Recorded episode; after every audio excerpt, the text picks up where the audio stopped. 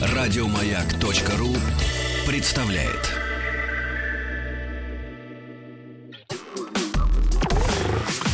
Двадцать два.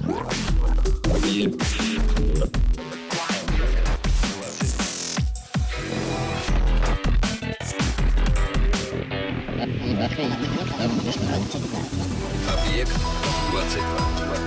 22.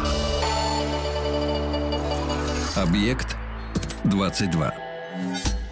Это «Объект-22», я Евгений Стаховский. И сначала о таком личном и совсем приятном сегодняшнего дня. В iTunes доступен подкаст нашего нового проекта «Литературный Нобель». Уже четыре программы позади. Мы прошли ну, первый, второй, третий, четвертый и половину четвертого года 20 века. Так что, что называется, welcome. Ну а теперь к научным боям.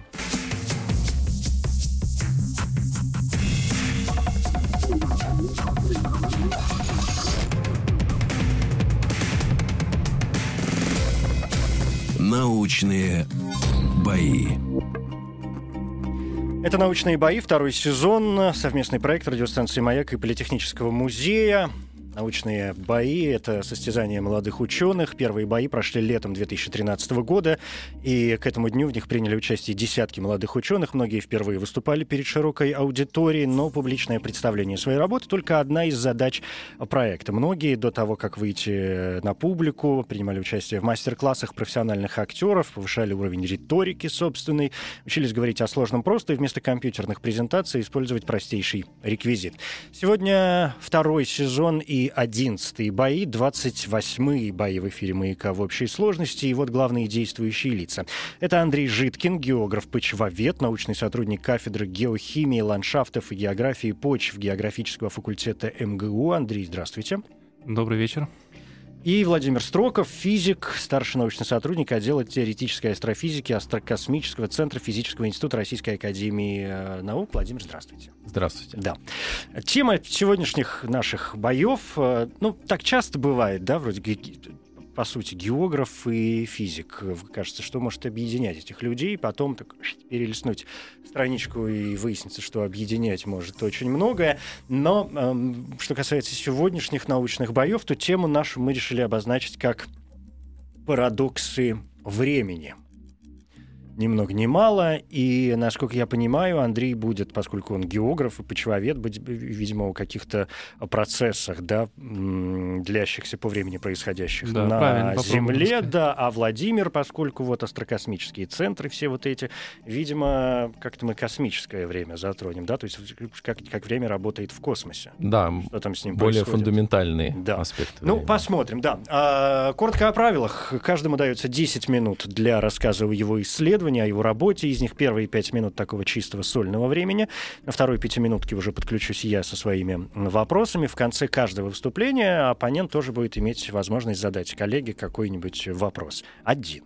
Ключевой момент, еще раз, всегда обращаю на это внимание, рассказать так, чтобы это было понятно не только тем, кто погружен в тему с головой, они все без нас хорошо знают, ну вот нам, простым э, людям, чтобы это было максимально доходчиво, доступно, ну и по возможности, конечно, интересно, поскольку и слушатели наших, которые будут голосовать, с помощью голосования мы выявляем победителя, я и вас, дорогие мои товарищи, все время призываю э, голосовать за человека, который вам показался действительно более более, более понятным, да, а, потому что победителя, в итоге я прошу еще остаться в этой студии на некоторое время, чтобы мы глубже копнули в теме его исследований, чтобы людям захотелось узнать больше после вашего выступления о том, чем вы, собственно, э, занимаетесь. Теперь о голосовании или нет. Давайте-ка вот что. Сначала выясним, кто из вас будет выступать первым. Для этого мы традиционно используем генератор случайных чисел, поэтому каждого из вас я прошу назвать любое число от единицы до 100. Кто будет ближе к выпавшему, тот будет первым. 37. Давайте 12. А выпало число 3. Это означает, что первым 12 было, да? Угу. Это значит, что первым э, выступает Андрей Житкин, географ, а вы, Владимир, соответственно, уже будете вторым. Теперь о голосовании. Работает официальное сообщество радиостанции «Маяк» ВКонтакте. Там прямо на главной странице уже два имени, тема, фотографии, парадоксы времени. Заходите и э, голосуйте. Вопрос, как всегда, простой. Кто вам понравился больше, кто показался более убедительным. Также голосовать можно с помощью нашего смс-портала. Короткий номер 5533. Он уже, мне кажется, должен был быть известен всем и каждому. 5533. Если вы э, голосуете за Андрея, географа, который будет выступать первым, то присылайте на этот короткий номер символ М1. Одна буква, одна цифра. Если э, вам больше понравится Владимир, то М2. Соответственно, в конце часа подведем итоги, ну и дальше уже, что называется, по накатанной. Ну, мне кажется, я все сказал. Если нет ко мне вопросов никаких, если все понятно, то, я думаю, мы, в общем, можем переходить, собственно, к самим, э, как это сказать-то лучше, доклады, выступления, спичи, месседжи. Угу. Эм, что еще бывает? Давайте уже обсудим парадоксы времени. Давайте уже обсудим парадоксы времени. Вы, э, Андрей, готовы? Да. Научные бои. Ваши 10 минут, пожалуйста. Добрый вечер. Э, давайте начнем с определения, что такое вообще время. Я вот не физик, я географ. Э, за определением полез в Википедию. Википедия дает такое определение, что время — это мера существования окружающих объектов характеризующее их э, последовательные изменения. Это определение мне показалось довольно-таки интересным, особенно для географа, потому что получается, что время для одних объектов, оно определяется каким-то существованием, да, функционированием других объектов. В этом контексте получается, что время очень относительно.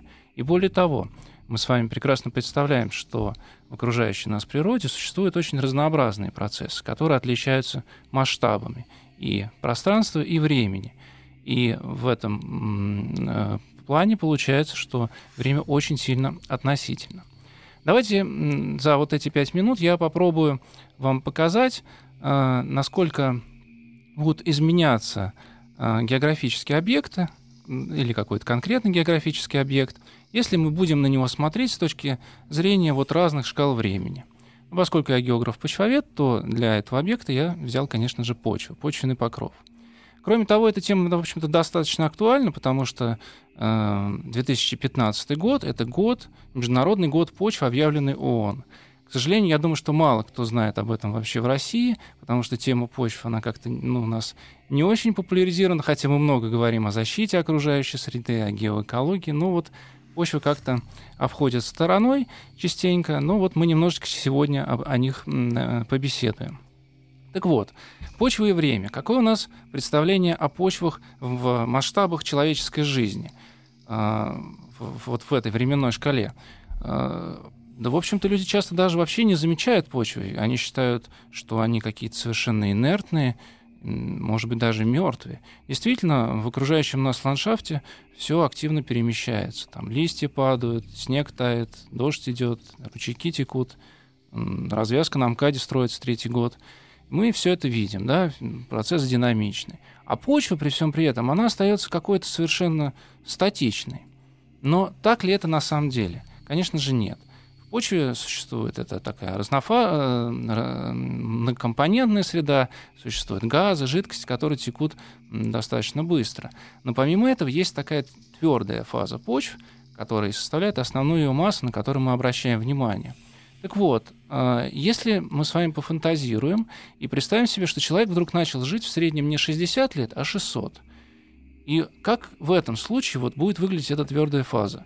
Она на самом деле превратится совсем в нетвердую фазу, а, а, а в какое-то тесто или даже кисель.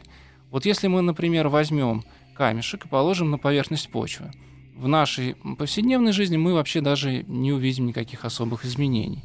А тем не менее, э, если бы мы жили с вами 600 лет, мы бы увидели, как он постепенно в почве бы утонул. Вот. Кстати, первым, кто обнаружил этот эффект, был очень известный ученый Чарльз Дарвин, который в течение 30 лет замерял э, бордюры ну, э, камня мостовых и скорость их погружения в глубину почвы.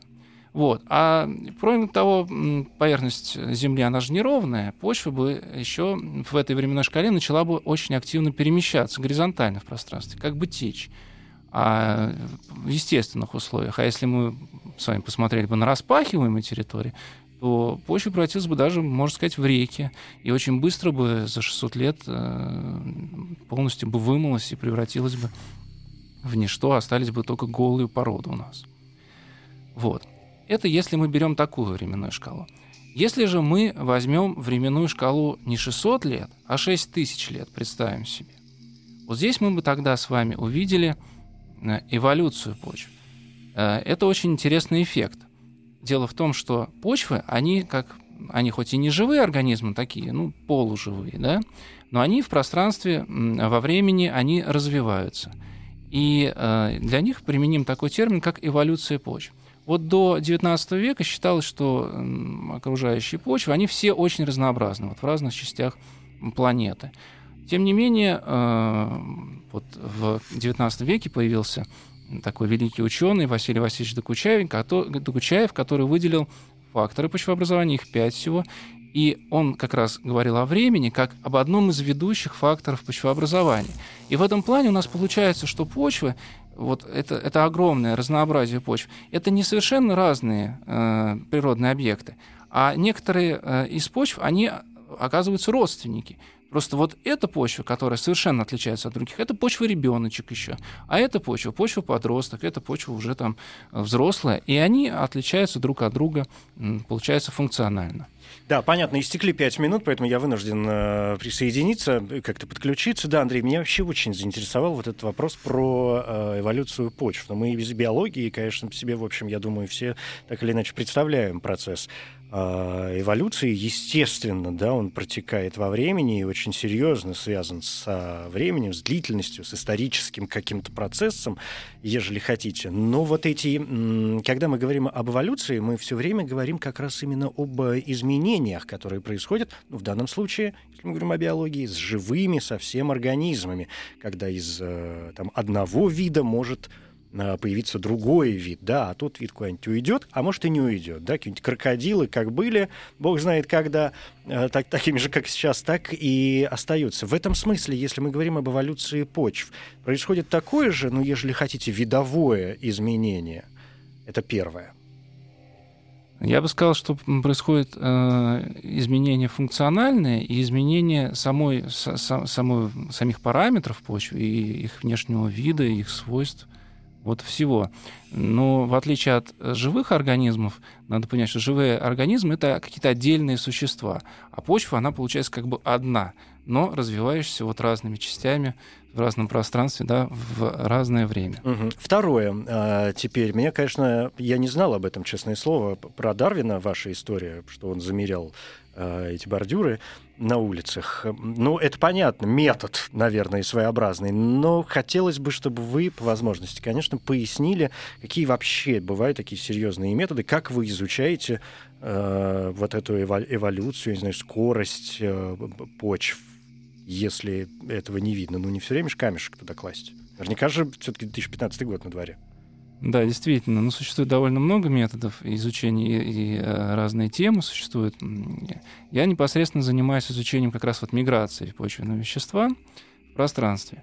И в этом плане можно себе представить, как, как вот, ну, например, э, дети по весне пускают кораблики. И с огромным интересом наблюдают, как вот и куда потечет этот кораблик ну, ученые как дети, да? И было бы здорово, если бы почвы текли с такой скоростью, могли бы пускать кораблики. Но они текут очень медленно. И мы вот в наших исследованиях пытаемся находить такие кораблики, которые кем-то когда-то были запущены. Вот, ну, например, такой яркий пример, негативный, правда, этого, это авария на Чернобыльской атомной электростанции, когда радиоактивное облако, оно двигалось в сторону Москвы, ну и по некоторым причинам оно не дошло и выпало в Тульской области. Там есть такое радиоактивное пятно. И э, для нас это очень удобный объект исследования получается, потому что это радиоактивное пятно, оно э, мигрирует вместе с веществом, твердым веществом почвы. То есть оно перемещается с места... Э... Нет, оно, оно как бы течет. Я, я пытаюсь понять, что, что, что такое течение все-таки, да, почвы, и куда она течет, зачем? Ну, вообще течет в мировой океан в итоге все угу. это вещество почв. Но мы изучаем как бы... То вот... есть она реально смещается, один и тот же отрезок там, земли, да, почвы, он куда-то перемещается. Нет, смещается ее как бы часть. Вот верхняя часть, она вымывается с пом... благодаря воздушных, в основном водных потоков, И э, вот эта вот верхняя часть, она перемещается в пространстве, получается. И вот э, то, что я говорю, например, вот э, если мы берем радиоактивный цезий-137, мы получаем точную датировку времени с 86 года, мы можем там, приходить ежегодно мерить, как изменяется его положение, концентрация в пространстве. И таким образом изучать скорость перемещения этого вещества и пространственные особенности, пространственно-временные особенности. С этим, кстати, связан довольно классный эффект, то, что э, сейчас уже ну, прошло довольно много времени, и радиоактивность там упала, но э, она упала как бы на водораздельных пространствах, на склонах, а почва продолжает распахивать, и все течет. И в итоге, несмотря на то, что у нас вот в пределах водосбора небольшие концентрации, все стекает в днище, которое небольшое по площади, и там накапливаются большие объемы вещества. И вот там вот радиоактивность еще достаточно высокая и превышает нормы. Хотя, ну вот получается, что территория исходно, она уже не радиоактивна, но такие зоны формируются радиоактивно. Да, понятно. Уже я слышу финальные вот эти пикалки, но я успею задать один вопрос. Мне кажется, он очень важный. Вдруг у меня не будет больше такой возможности, mm-hmm. если вдруг вы, например, проиграете. Вы в самом начале своего выступления говорили, ну, дали такое определение времени, да, ссылаясь на словари. Но то ли я невнимательно слушал, и это мой какой-то большой косяк, то ли что-то. Но я, признаться, вот, по крайней мере, к концу вашего выступления понял, что я вообще не очень теперь понимаю, что вы вкладываете в понятие почва. Почва — это что? Ну, это некоторый природный объект. Ну, любой? Нет, ну, почва — это вообще оболочка планеты, биокосная система, очень, очень важная, очень интересная, которая вообще выполняет огромное количество функций — ну и развивается во времени в том числе. Но любая с человеческой точки зрения, песок — это почва, камни — это почва, я не знаю, там чернозем — это почва. Дело в том, что это должна быть биокосная система. То есть здесь должно То есть в ней должна быть жизнь. Да, взаимодействие живого и неживого одновременно. Да, ну вот теперь приблизительно э, как-то понятно. Спасибо большое. Это выступление первого сегодняшнего э, участника научных боев Андрей Житкин, географ, почвовед, научный сотрудник кафедры геохимии, ландшафтов и географии почв геофака МГУ имени Ломоносова. Владимир, по да. нашим правилам вы имеете возможность задать э, вопрос коллеге. Я вот э, как раз мне хотелось, может быть, продолжить ваш последний вопрос про почву как объект. Угу. То есть, да, вы сказали, что это биокосное тело, то есть это некий объект, который взаимодействует э, с жизнью, с тем, что там растет. Вот до какого э, до какой степени корректно рассматривать его отдельно? То есть вы когда говорите, что почва течет, э, для вас имеет значение там, что на ней растет или кто по ней бегает, грубо говоря? Э, да, действительно, э, ну, рассматривать отдельно, конечно, можно, потому что она обладает некоторыми функциональными свойствами. Все, что обладает функциональными свойствами, является отдельным объектом. Вот. А то, что вы говорите, да, вот я рассказывал о факторах почвообразования, их пять. И вот помимо времени, это еще растительность, рельеф, горные породы и климат.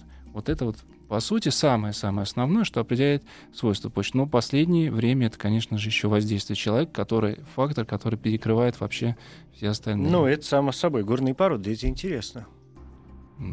И климат тоже. Но, да, да. Но про климат часто приходится, я вам честно скажу, говорить, а вот про горные породы, но это в том случае, если вы выиграете, конечно.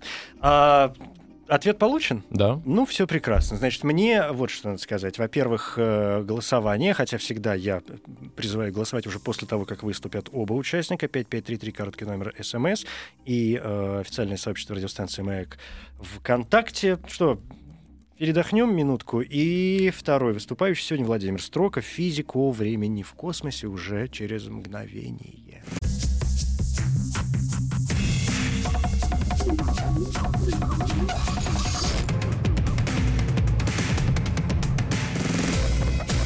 Научные бои.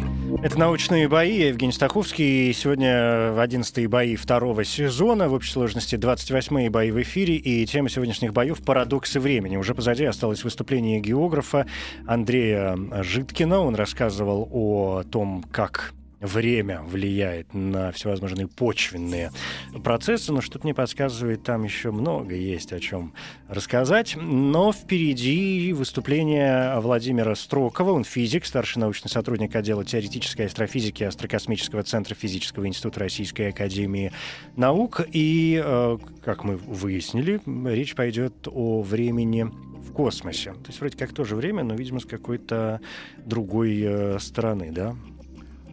Да, вот э, когда Андрей сказал, что в Википедии время определяется через изменения, сразу возникает вопрос, а что такое изменение? А Казалось что такое изменение? А вот обо всем об этом вы уже расскажете, когда старт... начнутся ваши 10 э, минут, если вы готовы. Хорошо.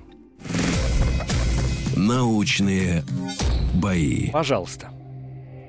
Так вот, когда, наверное, мы сейчас вместо того обычно с небес на землю возвращаются, мы с земли обратно улетим сейчас на небеса.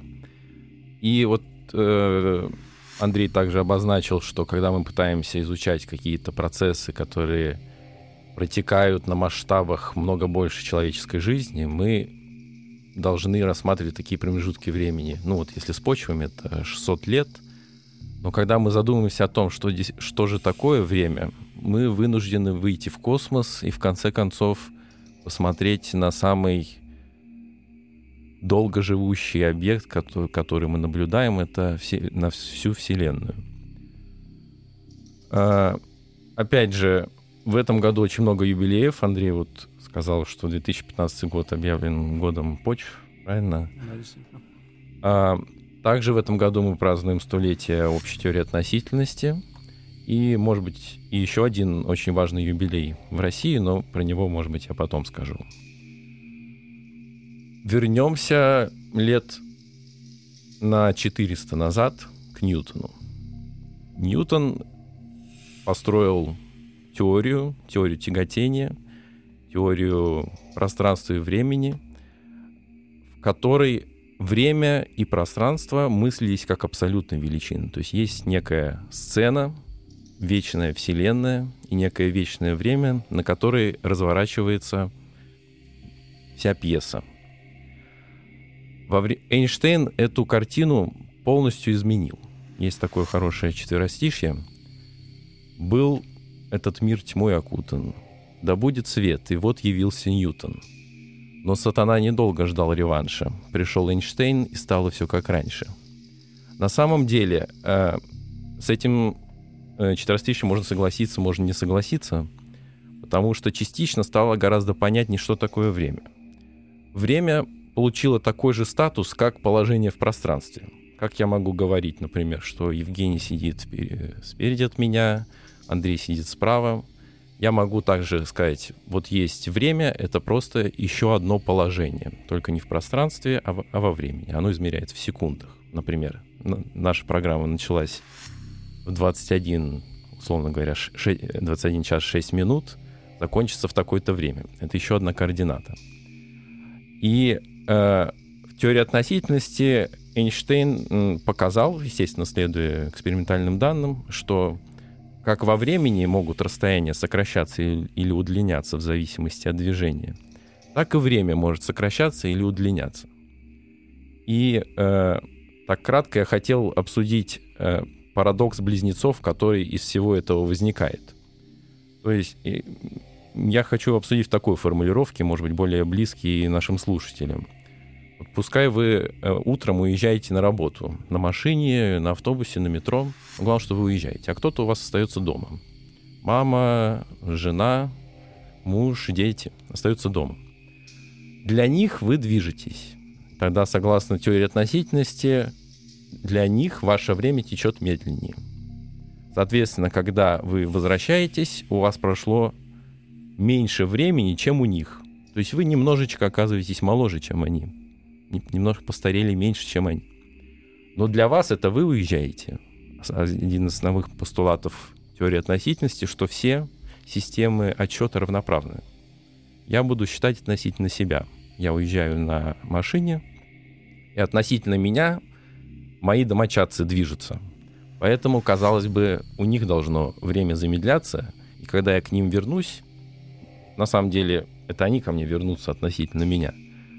то они постареют немножко меньше, чем я. В этом и состоит парадокс, который получил название парадокса близнецов. И э, в чем же его решение этого парадокса? Решение в том, что когда мы говорим про равноправие систем отчета, в этой ситуации на самом деле две системы отчета, то есть система отчета домочадцев моих и моя система отчета неравноправны.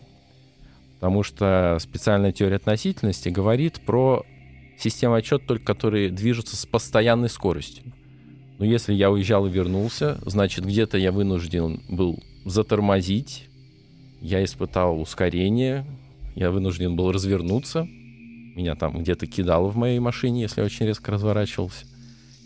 И когда я вернулся, я испытал некое ускорение. И ответ на вопрос, как в этом случае течет время, дает общая теория относительности. И вот она как раз говорит, что тот, который уезжал и потом вернулся, он окажется немножко моложе. Таким образом, если бы можно пред... мы могли представить гипотетический мир, в котором этот эффект был бы большим, в нашем мире он, конечно, маленький и незаметный, то э, в таком мире, например, медики могли бы советовать двигаться больше, потому что тогда бы время шло медленнее, и э, мы оказывались бы моложе. Да, понятно. А, прошли 5 минут, даже еще 20 секунд сверху, но я всегда даю возможность закончить речь, не прерывать на середине слова. Владимир, вы, конечно, мне подложили э, такую приманку сейчас. Вы себе сами не представляете, какую, вспомнив про парадокс близнецов. В принципе, мы можем закончить программу, сесть и ближайшие три часа этому э, посвятить, закопавшись с такой головой сюда, что мама дорогая. Но э, и парадокс, ну это такая математическая, притом э, история. Если хотите, в двух словах продолжим, чтобы мы вообще рассуждали о времени. Ну вот смотрите.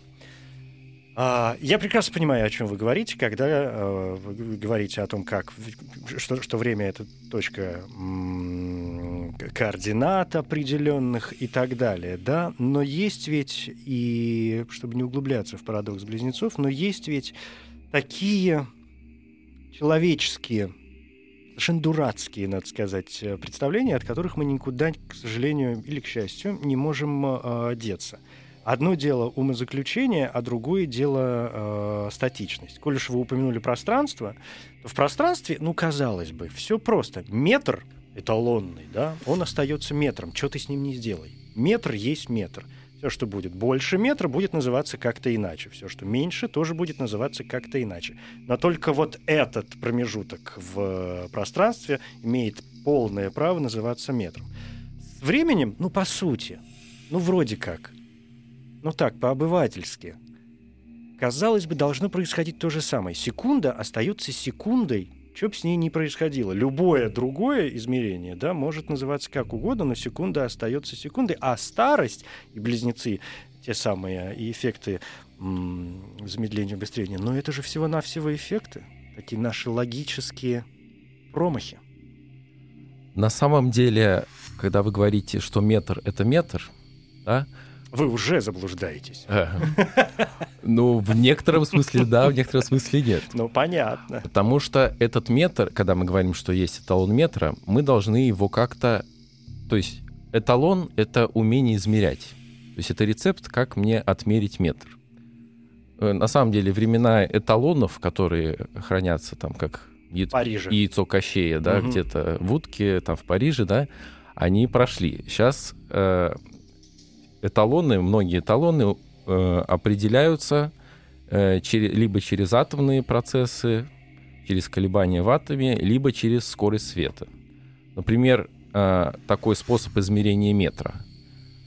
Я это расстояние, проходимое светом за такое-то количество колебаний некоторого атома. Потому что я не могу ска- сказать за там, 10 минус какой-то степени секунд, потому что тогда мне секунды нужно определить. И на самом деле э, в теории относительности есть такое... Действительно, время и расстояние равноправны. И такой же эффект есть и для расстояний. То есть если движется, движется какой-то наблюдатель, да, вот мы движемся в автобусе, для наблюдателя, который стоит на остановке, наши расстояния в автобусе сокращаются. Если он свой метр сравнит с нашим метром, когда мы мимо проезжаем, окажется, что его метр будет длиннее, чем будет ему метр, который в автобусе, будет казаться короче метра, который на остановке. Казаться. Казаться. казаться. Ну, казаться значит измерит он угу. его больше. А кроме измерений ничего нет больше. А разве мы можем полагаться на вот такие, казалось бы, личностные характеристики, да, на личностные э, на личное умозаключение. Мало ли что кому кажется. Ну, метр есть метр. Пусть его проходит свет там в какую-нибудь секунду, пусть автобус его проезжает в какую-то секунду. Но сколько успел, столько прошел. Но метр-то остался метром. Это не лично... Ну, я неосторожно сказал «казаться». Да. На самом деле, казаться, я имею в виду, он измерит с помощью угу. луча света. То есть у него есть... У него есть луч света, например, лазерная указка. И есть луч света в автобусе. Почему именно свет, например? Почему не звук? Потому что это основное положение теории относительности, которое следует из экспериментов. Вот оно немножко антиинтуитивное, оно непонятное, что скорость света не зависит от системы отсчета. Свет с одинаковой скоростью летит, что в движущемся автобусе относительно нас, что на остановке. Это не согласуется с теорией Ньютона, потому что там, казалось бы, если автобус едет и еще и свет летит, то должно получиться больше, должна скорость получиться больше. Вот эксперименты показывают, что нет, не получается. Скорость получается одинаковая. И это на самом деле очень-очень глубокое свойство, потому что оно говорит о том, что вот пространство, как было у Ньютона, это не некое вместилище, в котором все происходит. Вот я не могу сказать, что просто есть пространство. Я могу говорить о пространстве, когда я что-то вижу какие-то объекты. Я вижу вот в этой студии кресло, вижу стены, и я понимаю, что между ними есть какое-то пространство. А вот очень трудно представить, что во Вселенной не было бы вообще ничего. Так, с точки зрения Ньютона, ну, это... Ну, во-первых, представлять бы было некому. Было бы некому случае, представлять, да. правильно. Слушайте, ну мы с вами... Это очень интересно, я говорю, что мы об этом можно говорить бесконечно, но мы перевалили уже за 10 минут совершенно беспощадно. Э, Поэтому я вынужден остановиться, несмотря на то, что вы мне подбросили такую э, наживку. И мы с вами продолжим в том случае, если вы, например, победите. Но пока слово снова э, Андрею. Ваш вопрос, коллеги. Ну, у меня как у географа такой практический вопрос. Мне просто необходимо для исследований своих. Когда уже физики наконец-то изобретут машину времени? Машина времени, так скажем, принципиально машину времени ничто не запрещает. Но мы знаем, ну, возникают опять же всякие мысли. Вот Евгений, может быть, меня опять захочет поймать ну, мысли, которые об игре... Поэтому будьте аккуратнее. Вопрос был задан очень простой. Когда? Поэтому вам нужно ответить год приблизительный. Ну, то есть что-то такое, да. Ну, если есть у меня машина а времени, уж... то какой год тоже понятие относительно, угу. когда ее изобретут. Ну, да. Ее могут изобрести в будущем, а могут изобрести в прошлом. Но можно, например, э, так. Ну, если бы я изобрел машину времени, вот э, если вы знаете сериал «Теория большого взрыва», они там договаривались, когда начинали жить вместе, они договаривались о том, что если они, один из них изобретет машину времени, то он вернется в момент через 5 секунд от данного момента, чтобы об этом сказать. Поэтому можем, если я изобрету машину времени, я это сделаю. Поэтому если 5 секунд пройдет, и я не вернусь из будущего и не скажу о том, что я изобрел машину времени, то я не изобрел машину времени. Здесь рождается еще один парадокс, который мы, э, я думаю, попозже вспомним. Машина времени интересная тема, как для людей, которые на Земле занимаются вот этими всеми делами, как Андрей, так и для людей, которые смотрят куда-то там в глубины Вселенной, пытаясь заглянуть на сколько? На 13,5 миллиардов? Точнее, 13,8. И смотри-ка. Научные бои. Это «Научные бои», 11 бои второго сезона, «Парадокс времени». Наша сегодняшняя тема. Уж не знаю, добрались ли сегодняшние участники именно до парадоксов э, времени, они объяснили само влияние времени на те или иные процессы, которые происходят на Земле и за ее пределами. Но, тем не менее, э, мне кажется, что сейчас настал тот момент, когда с чистой совестью можно приступить к голосованию, если вы этого еще не сделали. Напоминаю, что проголосовать за э, того или иного участника можно в нашей группе официальном сообществе радиостанции «Маяк» ВКонтакте.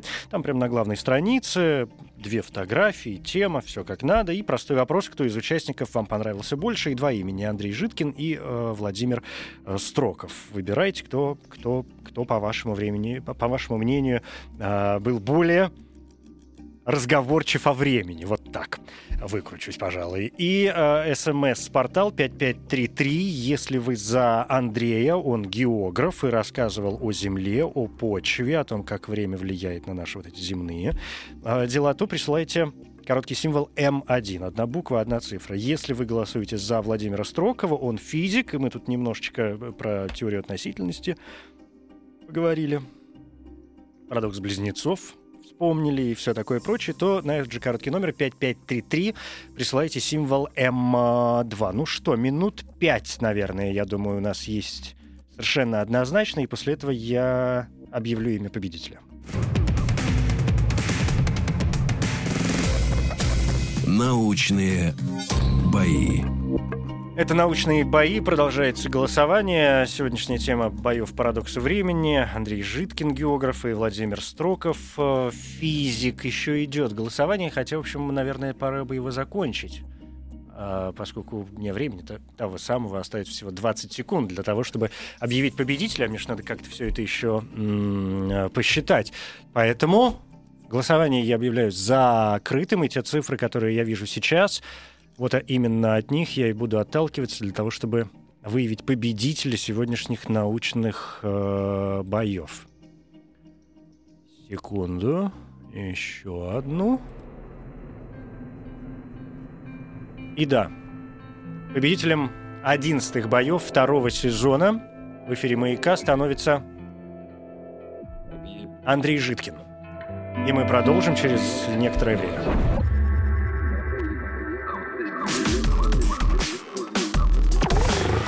Объект 22.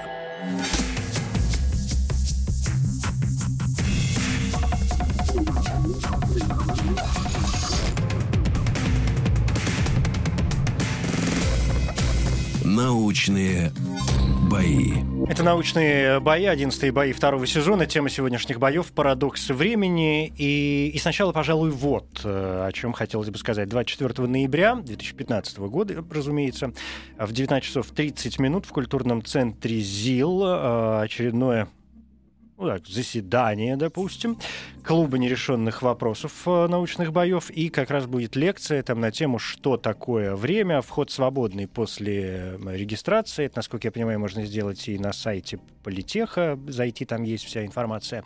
Так что 24 ноября снова о времени уже в таком офлайн, что называется, э, режиме. Но это вот в жанре объявления. Теперь к теперь тоже к главному. Андрей, во-первых, я вас поздравляю. Спасибо большое. С э, победой. Спасибо слушателям. Да. Э, Владимир, надеюсь, вы не расстроились. Нет, конечно, потому что наука, она едина.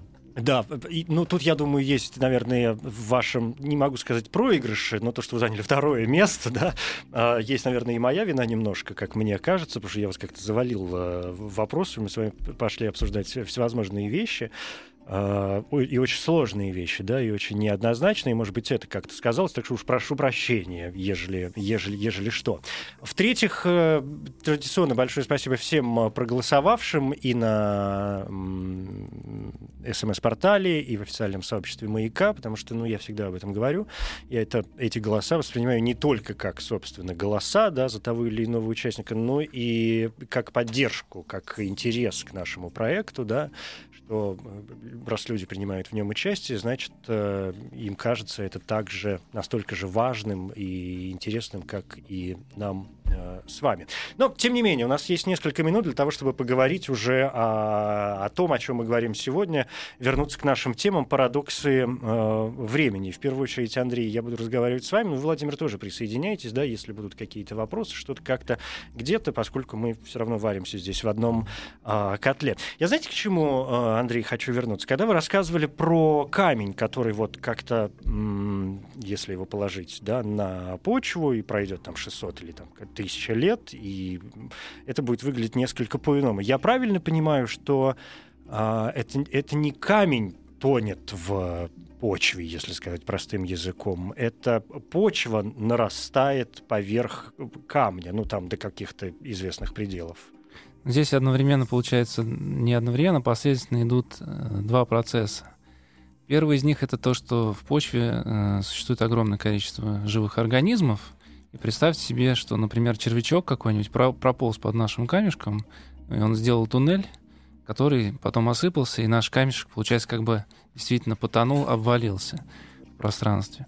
Вот. А ну, с какого-то момента времени, когда камешек уже достаточно сильно погружается, такой так называемый такой эффект окучивания начинает образовываться, когда уже живые организмы начинают его там, по сути, закапывать.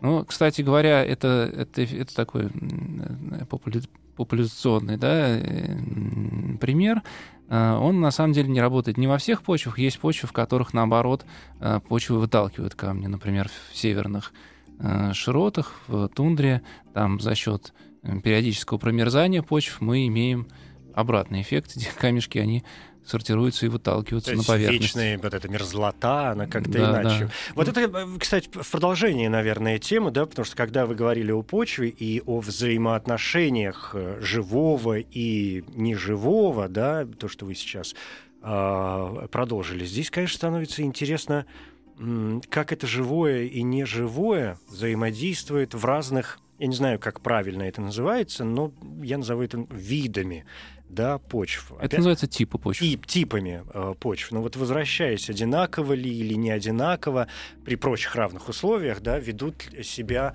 э, ну, образно говоря, не знаю, пустыня и, и болото.